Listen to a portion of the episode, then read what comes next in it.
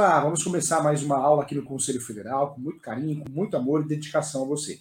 Uma aula didática, focada na prática, esse é o nosso grande objetivo, facilitar. A minha função como professor é facilitar para você, facilitar o direito. Nada de termos cansativos, teorias, né? Teorias realmente totalmente é, abstratas e não concretas. O grande objetivo aqui é facilitar a vida como ela é, tá bom? Tudo que nós não aprendemos na graduação, nós aprendemos aqui, porque nós sabemos que a graduação de Direito, muitas vezes o curso de transações imobiliárias, o curso de técnico de transações imobiliárias, ele deixa a desejar nesse sentido, na questão prática. Infelizmente, isso acontece não só na nossa área, mas em outras profissões também. Então, eu quero ajudar você. Vamos lá. Tudo que vai ser falado aqui hoje, gente, eu quero indicar as obras aqui. É, se você quer saber tudo sobre posse, propriedade, transações imobiliárias, do diligence, compliance imobiliário, limbo possessório, os novos conceitos do direito imobiliário, uso capião 36 espécies, avaliação imobiliária, né? Você quer aprender a fazer avaliação imobiliária, tanto na locação como na compra e venda, eu indico meu livro, tá?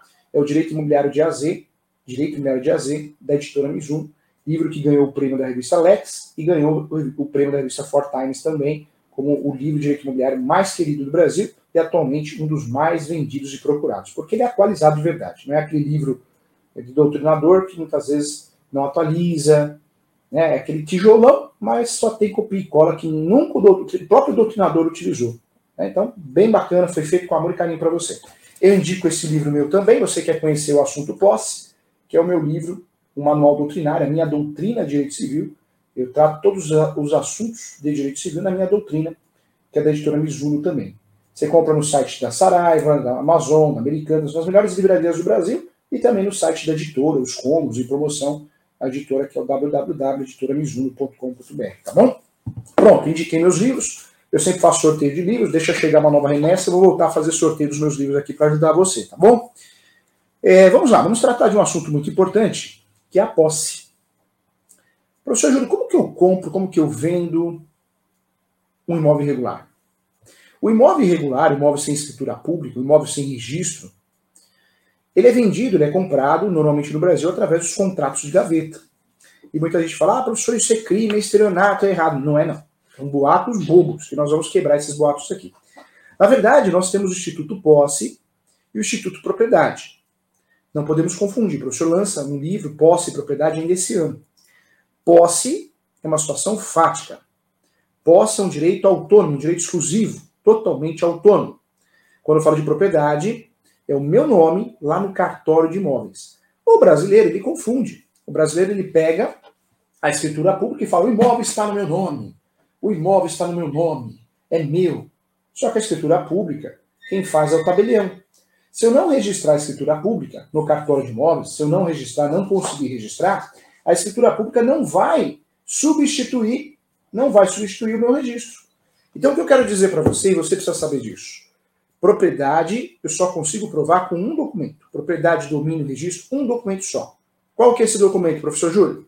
O único documento que eu consigo provar propriedade e registro é a certidão de propriedade, a certidão de matrícula, a certidão de transcrição, uma certidão do cartório de imóveis. Qualquer outro documento, eu não faço prova de registro, domínio, propriedade. Eu faço prova de posse. Ah, professor, mas é uma escritura pública. Não interessa. Se não conseguiu registrar, a escritura pública não vai substituir a certidão de propriedade. É, se você só tem escritura pública, só tem a escritura pública desse imóvel, quem está te vendendo só tem escritura pública e não registrou, não cai em golpe, não cai em fraude. Quem está te vendendo só pode vender a posse, não tem o um registro. Eu só posso vender o registro para você quando eu tenho o registro, a propriedade no meu nome, no cartório de imóveis. Se eu tenho uma escritura pública e eu não consigo registrar, por falta de orientação, por falta de condições financeiras, por qualquer outro motivo, por notas devolutivas, o que eu tenho de fato é a posse, tá? Então, escritura pública sem registrar é posse. Compra e venda de gaveta, contrato de gaveta, qualquer, qualquer contrato de gaveta é posse. É, carta de matação, carta de justificação é posse, é posse. Não adianta inventar moda, é posse. É, qualquer documento, seja público, seja privado, seja timbrado pelo Poder Judiciário, é posse, tá bom? Só é registro a certidão de propriedade eu posso ter um imóvel regularizado no cartório de imóveis e irregular na prefeitura e vice-versa. O sistema não é integrado, então fique atento em relação a isso. Vamos juntos aqui, vamos caminhar. Quando nós falamos aqui de posse, é, infelizmente esse tema é muito mal estudado na graduação.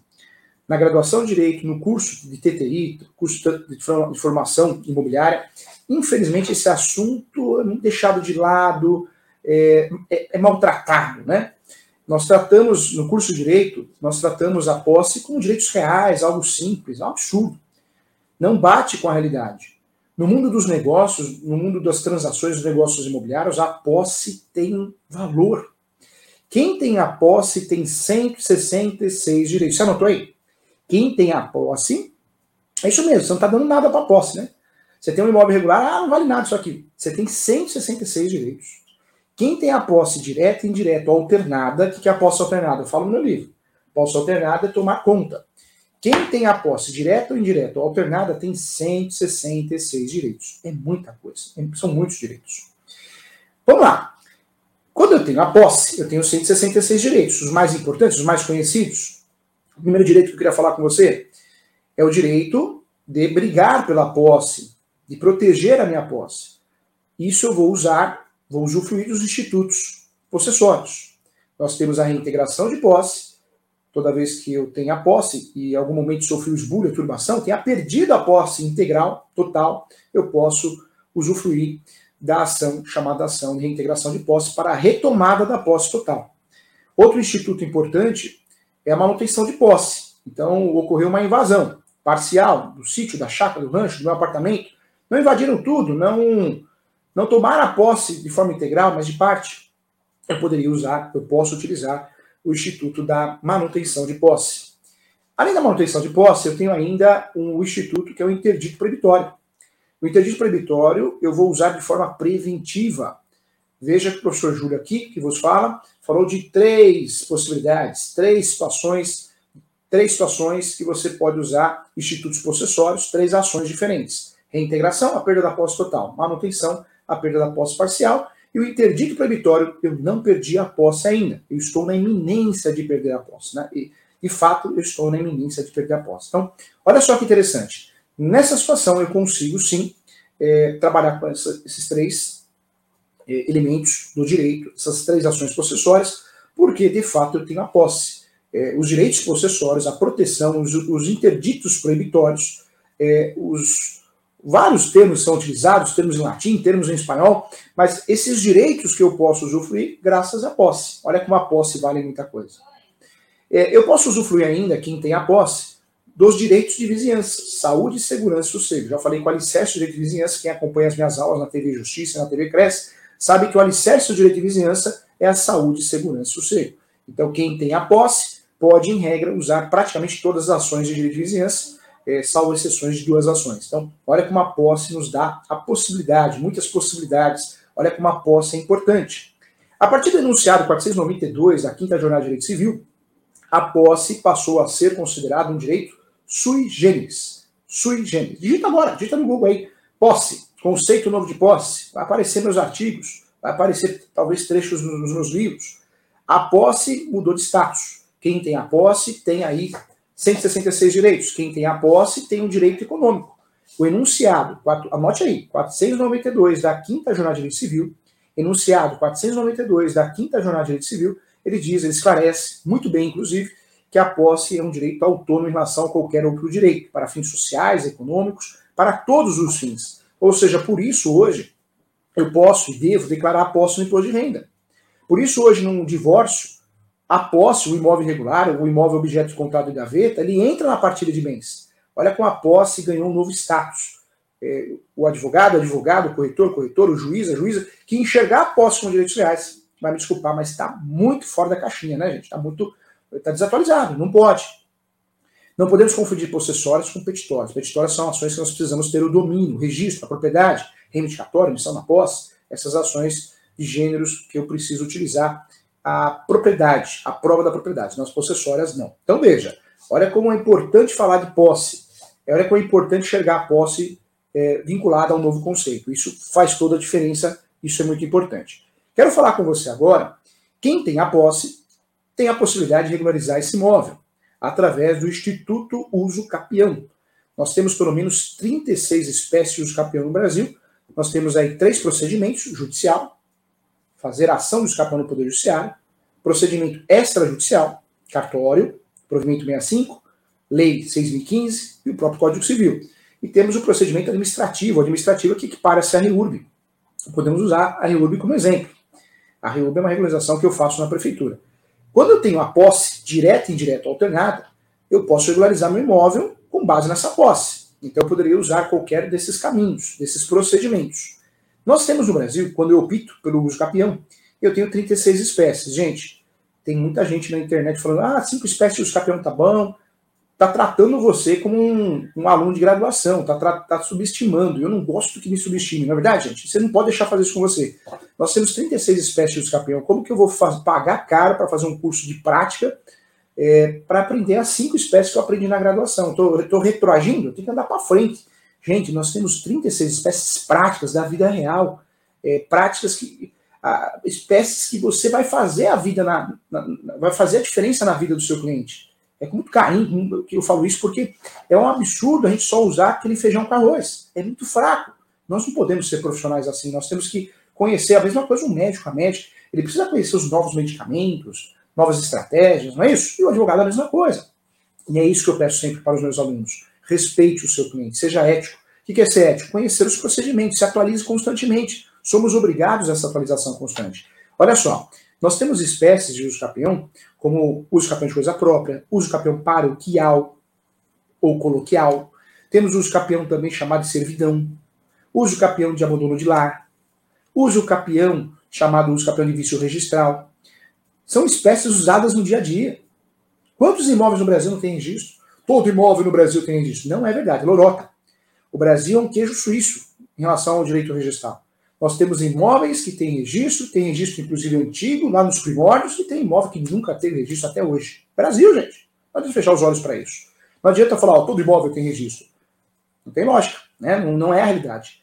É, então, cuidado, tá? Por isso eu falo para você que hoje em dia todo mundo liga uma câmera, sai gravando o curso, mas infelizmente informando mal, informando errado, orientando errado. Isso é perigosíssimo, hein? Isso é perigosíssimo. Vamos lá, olha só. Como que eu faço para comprar a posse, para vender a posse e não, de fato, não não cair num crime de estelionato, algo nesse sentido? Como que eu faço para comprar a posse ou vender a, a posse de forma regular? Então, eu trago para você é, a forma de transacionar um imóvel irregular, sem registro, sem escritura pública, se dá através da cessão de direitos possessórios e afins. Por que a cessão de direitos possessórios e afins? Porque quem está comprando e quem está vendendo ambas as partes estão cientes, sim, estão cientes, né? No plural, não é no, no, singular, não, no plural, cientes, porque as duas, as partes aqui, ó, compradores e vendedores, estão cientes que essa transação ninguém está enganando ninguém. Quando eu faço um contrato de cessão de direitos possessórios, eu, comprador, estou ciente que estou comprando um imóvel irregular. Estou ciente que quem está me vendendo está me vendendo o que tem, é a posse. Tem valor econômico, tem efetividade, tem, a posse nos dá a possibilidade de 166 direitos, mas eu sei que eu estou comprando um imóvel irregular. Então, a melhor forma de transacionar, comprar e vender um imóvel irregular é através da cessão de direitos possessórios e afins. É a forma mais segura, mais correta e te dá uma margem para regularizar esse imóvel com mais facilidade. Eu costumo dizer que essa possibilidade de regularizar imóvel através da cessão de direitos possessórios é muito maior. Ela é muito maior porque o judiciário vai reconhecer esse instrumento com facilidade como um justo título. Quando eu faço um contrato de compra e venda, tem muito advogado, advogada, corretor de imóveis, corretora, tudo é compra e venda. Parece robô. Compra e venda, compra e venda. Tudo é compra e venda. E esse é um erro absurdo. O direito civil, professor que é autor de vários livros de direito civil, gosto muito da matéria, sou professor titular de várias instituições, renomadas de direito civil. Eu sempre falo que você tem que separar a água do vinho. Aqui é o professor Júlio descrevendo direito civil, mas aqui eu estou falando de direito imobiliário. Direito imobiliário é um segmento, sim, do direito civil, mas tem princípios e conceitos próprios. Então, se eu for um civilista que vou enxergar o direito imobiliário igual o direito civil, eu vou enxergar de forma equivocada, de forma errada. Eu vou cometer erros, erros absurdos, inclusive. Então, aqui no direito imobiliário, no mundo dos negócios imobiliários, eu preciso, gente, sim, focar muito nos conceitos de direito imobiliário e não direito civil. É, achar que aqui no direito imobiliário contrato tudo é compra e venda é um grande erro, não é. é. Cada contrato tem o seu objetivo, cada contrato tem o seu objeto. Compra e venda, pagamento à vista. Compromisso compra e venda, existe uma obrigação de fazer, talvez de pagar, uma entrega do vendedor. Promessa, existe sim uma expectativa de direito. Olha como esse contrato se encaixa perfeitamente na compra e venda do imóvel na planta. Se eu vou comprar e vender um imóvel irregular, sessão de direitos possessórios. Se eu vou fazer um contrato, uma minuta, né, contratual, ou melhor, a minuta vai passar a ser um contrato de verdade, preliminar, contrato preliminar. Sessão de direitos hereditários, estou comprando direito de herança para que eu possa dar continuidade no inventário, para que eu possa ingressar no inventário. Tem um outro objetivo, tem uma outra formalidade. Você pega a sessão de direitos hereditários, eu preciso respeitar o artigo 108 do Código Civil, eu preciso fazer por escritura pública e fazer o registro. O registro, sim. É, ou melhor, eu preciso fazer por escritura pública, eu preciso dar anuência de todos os herdeiros e posteriormente tentar fazer o registro, ou, se não foi feito inventário, formal de partilha, escritura pública de inventário, tentar, tentar sim fazer o inventário. Esse é o grande objetivo da sessão de direitos possessórios. Olha como a sessão de direitos hereditários é tão diferente, muito diferente da sessão de direitos possessórios. São caminhos diferentes. Quando eu falo, professor Júlio, é, fala para mim, por que o professor defende tanto a posse? Porque a posse ela é desvinculada a qualquer outro direito. Como, como o próprio enunciado 492 esclarece, é um direito autônomo. É, professor Júlio, eu sou obrigado a fazer inventário se eu sou herdeiro, só eu tenho a posse exclusiva. Não, não sou obrigado a fazer inventário. Eu já falei aqui que o inventário por si só não regulariza o imóvel. Tem muito advogado advogado que bate no inventário porque aprende errado na graduação, tudo é inventário. Só que faz o cliente gastar um absurdo, não existe a necessidade. Mas existe uma normativa que obriga. Existe normativa de tudo. Esse país aqui é o país da lei. Aqui tem, tem lei que fala que sim, tem lei que fala que não, tem lei que não fala nada. Então, não pode, gente. O advogado, eu, eu, eu treino os meus alunos que nós temos que, que ter, sim, um, uma segurança dentro da gente. É, quem cria jurisprudência no Brasil é o, é o, advogado, não é o judiciário. Porque nós vamos criar as novas teses, o judiciário vai concordar ou não. Ah, mas eu não trabalho assim, professor Júlio. Então você vai trabalhar como? Essa é a nossa função. Ninguém está enganando ninguém, mas a nossa função é bater de frente, educadamente, com teses reais, com o judiciário, para que a gente consiga, em primeiro grau, segundo grau, terceiro grau, resolver a situação para o nosso cliente e entregar resultado. Então, cuidado, tá? Vamos lá. Quando eu falo de cessão de direitos possessórios, eu estou falando sim de um, de um ato de compra e venda, um negócio jurídico relacionado à posse. Não tenho raízes com direitos sucessórios ou direito obrigacional. Por isso, eu posso fazer sim a cessão de direitos possessórios e afins é, através de contrato de gaveta, instrumento particular. Já o compromisso de compra e venda, promessa, compra e venda, eu preciso respeitar o artigo 108 desse contrato obrigatoriamente, quando corresponde o objeto do negócio mais que 30 salários mínimos, eu preciso fazer por escritura pública. Então, cuidado. A grande diferença é que a cessão de direitos hereditários, eu fico preso à sucessão. Não, com a cessão de direitos hereditários, não me resta outra coisa senão fazer um inventário. Ah, mas eu posso pegar essa sessão e tentar fazer uso capião também, professor Júlio. Só que o judiciário normalmente vai entender que esse documento não faz jus a um justo título. Então não é simples assim. É, não dá para consertar né, com outro erro. Se você compra um imóvel irregular e já pensa em regularizar esse imóvel de uma forma mais autônoma, sem depender tanto do inventário, faz a cessão de processórios. Várias transações imobiliárias acontecem, gente, e, e eu oriento fazer os, os dois contratos. Faz uma cessão de direitos hereditários, por escritura pública, e faz um instrumento particular de cessão de direitos processórios. Não deu certo a regularização aqui, vou para outro lado, só que de forma autônoma não vou correr o risco do judiciário entender que esse documento não tem o seu valor. Tá? Então, muito importante bater um papo sobre isso. Quero convidar você a fazer minha pós-graduação. Vai aparecer para você.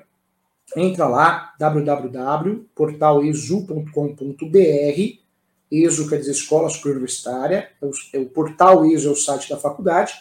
É, as pós custam R$ 958,80 né, à vista ou parcelado, tem os seus acréscimos lá. Mas é um preço, gente, muito bacana para você fazer um curso de verdade. Tem começo, meio e fim e um diploma de pós-graduado, claro, reconhecido pelo MEC. Então, às vezes você fica gastando dinheiro com um cursinho, tudo é bom, estudar é muito bom, mas você perde uma oportunidade de ter um, realmente um curso focado na prática, onde você vai se tornar pós-graduado, começo, meio e fim. Né? Porque não dá para você explicar o direito imobiliário num curso de dois dias, não dá, gente. Essas imersões, não dá. Né? Para você aprofundar os estudos, você precisa de tempo. E a pós te proporciona isso é, de forma irreparável, uma forma, é, de forma notória. Então, muitas vezes o custo que você paga caro ali, que não vai fazer você ter uma estrutura acadêmica, né, é um curso focado na prática, mas uma estrutura material e processual, então está perdendo a oportunidade. Vem fazer essa aposta comigo que você vai adorar, tá bom? Siga o professor nas redes sociais, é, no Instagram eu estou lá, professor.julio.sanches, Também o e-mail é julio.professor.direito.gmail.com. Lembrando que e-mail não consigo responder mais, faz algum tempo. Estou com uma dificuldade mesmo, muito trabalho. Então, se for urgente, se você quer marcar uma consulta, uma mentoria, marca no escritório. O telefone é 2061-5649, 2061-5649, DD11. E está aparecendo o WhatsApp de trabalho do professor Júlio, que é o 11 97685-3891. 97685-3891. Tá bom? Tudo certinho para que a gente possa ajudar você. Vamos lá, quero bater um papo com você nesse momento, então. Como fazer essa sessão de direitos possessórios? Como que eu vou construir essa sessão de direitos possessórios? Vamos lá, vamos bater um papo sobre isso que é muito importante, tá?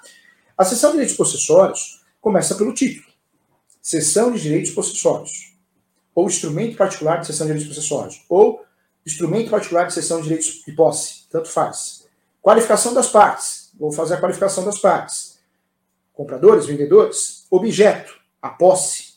Valor do negócio, forma de pagamento. Depois eu vou criar dentro desse contrato a seção de direitos possessórios. Ela tem uma finalidade, né? Eu posso usufruir da soma da posse. O que é a soma da posse? Eu compro a posse de você, da sua pessoa que está me assistindo, e faço uso campeão com um dia de posse. O professor pode? Isso pode. Uso campeão no meu nome. Eu vou usar a sua posse. O nome disso é soma de posse. No Brasil, eu posso fazer uso campeão no, nome, no meu nome, com a posse terceiro, graças ao enunciado 494. Não confunda com o outro que eu passei, 494. E o Código Civil também, que trata disso. É, o Código Civil e o enunciado 494 permite a soma da posse. De forma originária, eu recebo a posse dos meus pais, faço uso campeão no meu nome para regularizar esse imóvel, ou de, de forma é, derivada, através da compra e venda de posse. Tá? Então, isso é possível.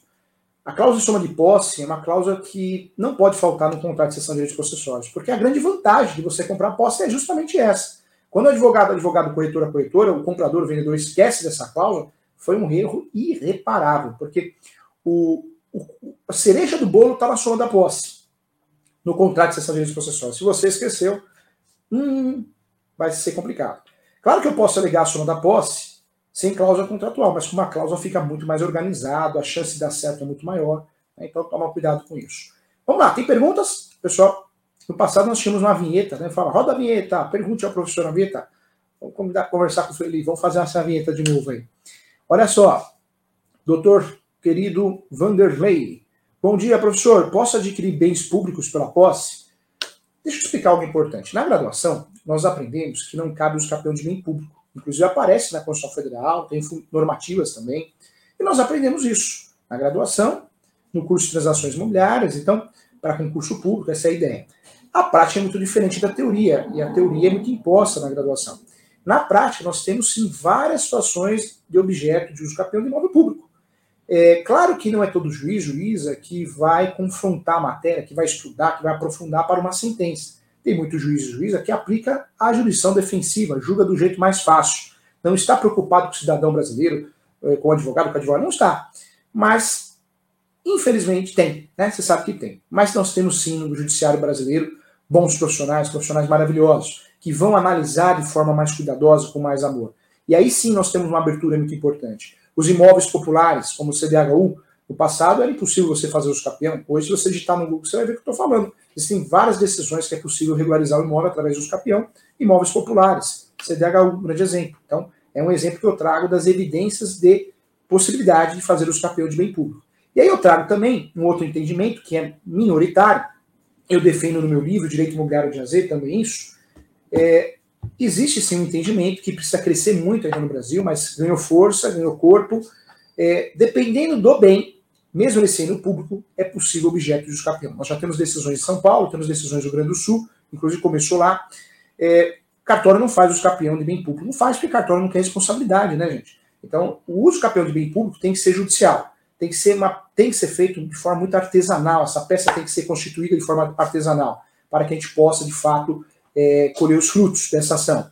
Vale a pena despachar com o juiz, vale a pena despachar com o relator. É uma ação que vai dar trabalho, mas existe sim evidências de possibilidade de fazer uso campeão de bem público quando esse imóvel foi abandonado. Ou seja, ele é público na matrícula, no registro, mas ele não tem uma destinação social, ele não tem um uso, um uso é, um uso comum de todos, uma praia, como uma praça, né? Então existe essa possibilidade sim. Ainda é algo que a gente precisa aprofundar os estudos, fazer uma peça bem feita. Podemos ter problema em primeiro grau, em segundo grau, a reforma da decisão, mas em terceiro grau nós já temos situações decididas, não virou ainda súmula, não virou ainda uma orientação jurisprudencial, mas nós temos sim um caminho é, hoje atual mais livre, mais, mais trabalhado em relação aos resultados úteis de uso capião, sim, de imóveis públicos. Então, hoje, perguntar para um advogado advogada, cabe o uso capião de imóvel público? Não, não cabe não, viu? Está na Constituição. Isso daí, desculpa, muito feijão com arroz. O advogado, advogado atualizado, atualizado igual o doutor Vanderlei, vai falar que sim,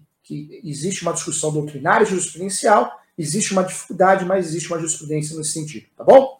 Legal, boa pergunta, parabéns. Mais uma pergunta boa aqui. O Marcos, se caso não colocar essa cláusula de soma de posse, qual seria a dificuldade posteriormente para o capião? Na verdade, se você não inclui essa cláusula de soma de posse, você, não, o judiciário, vários juízes, juízes mais conservadores vão falar que não, não cabe soma de posse. Ponto final, vai perder a ação. Olha, tá vendo? A cláusula de soma de posse, ela deixa de ser uma situação no ar e passa a ser o papel, né? É uma garantia. Quando você não inclui essa cláusula de soma de posse no contrato de cessão de direitos possessórios, você perdeu a cereja do bolo. É a mesma coisa eu falar para você, vou fazer um hambúrguer para você, mas vou tirar um hambúrguer. Que graça tem? Entendeu? Tá? Então cuidado. Boa, Mauro. Mauro não, Marcos. Um abraço para você, Marcos. Vou pedir para todos que estão assistindo aqui se inscrever no meu canal lá no YouTube, tá? Professor Júlio César Santos. Se inscreva lá no meu canal nas redes sociais, no Instagram, Facebook, acompanhe o professor. E venha fazer a minha pós-graduação. Prática, você vai adorar. Vamos lá. Alexandre Faria, podemos transferir a ação de uso em andamento ao comprador de imóvel? Não, em regra não. É, posso até fazer um pedido, falar, olha, foi vendida a posse, então eu quero a substituição, mas na prática, muitos juízes não aceitam isso. O processo é extinto sem resolução do mérito. É, eu oriento fazer o que numa situação dessa? Ou espera, faz um contrato bem feito, espera para ver se ganha os campeões, e aí transfere para o, o, comprador, ou desiste da ação e faz uma ação nova já no nome do comprador. Eu oriento fazer isso. Legal. Abraço, Alexandre. Jefferson, bom dia, professor. Tenho duas posses no mesmo município. Eu consigo fazer os campeões judicial de ambos?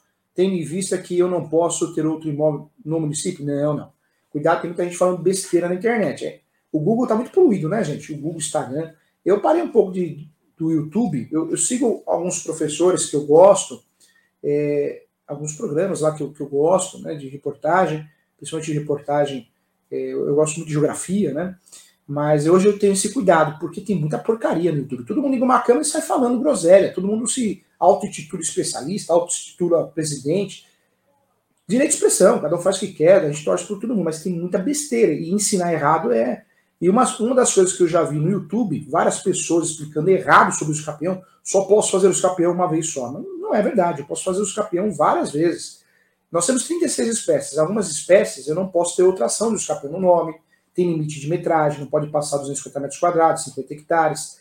É, algumas espécies do escapião eu não posso ter outro imóvel no nome, já tinha falado aqui, mas algumas espécies, de 36 espécies, eu garanto para você que mais de 30 pode. Né? Então você pode sim, pode sim essa informação está equivocada. Você pode fazer não só dois dos campeões no mesmo município, mas 20, 30. Tem um cliente de uma construtora, ele tem 45 ações dos campeões no nome. Ganhamos semana passada uma ação. Não muda nada, tá bom? Abraço, Jefferson. Legal. Chegamos ao fim, mais uma aula aqui no Conselho Federal, com muito carinho. Obrigado. Siga o professor nas redes sociais, lá no YouTube. Quem tiver interesse, corretor tem que ler esse livro, hein? Tem que ler esse livro, Corretor de Imóveis, Direito Imobiliário de Azer didático, prático, objetivo, tem modelo de peça, tem modelo de contrato. Corretor de imóveis bom, que quer ter sucesso, tem que ler esse livro. Advogado, advogado também do direito civil e direito imobiliário, hein?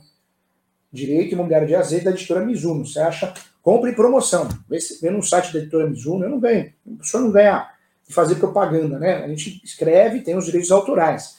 Mas eu foi feito com muito carinho, vai fazer a diferença na tua vida. Depois, lê esse livro, depois você vai falar se eu estou falando bobagem, tá? Então, um abraço, até a próxima, muito obrigado.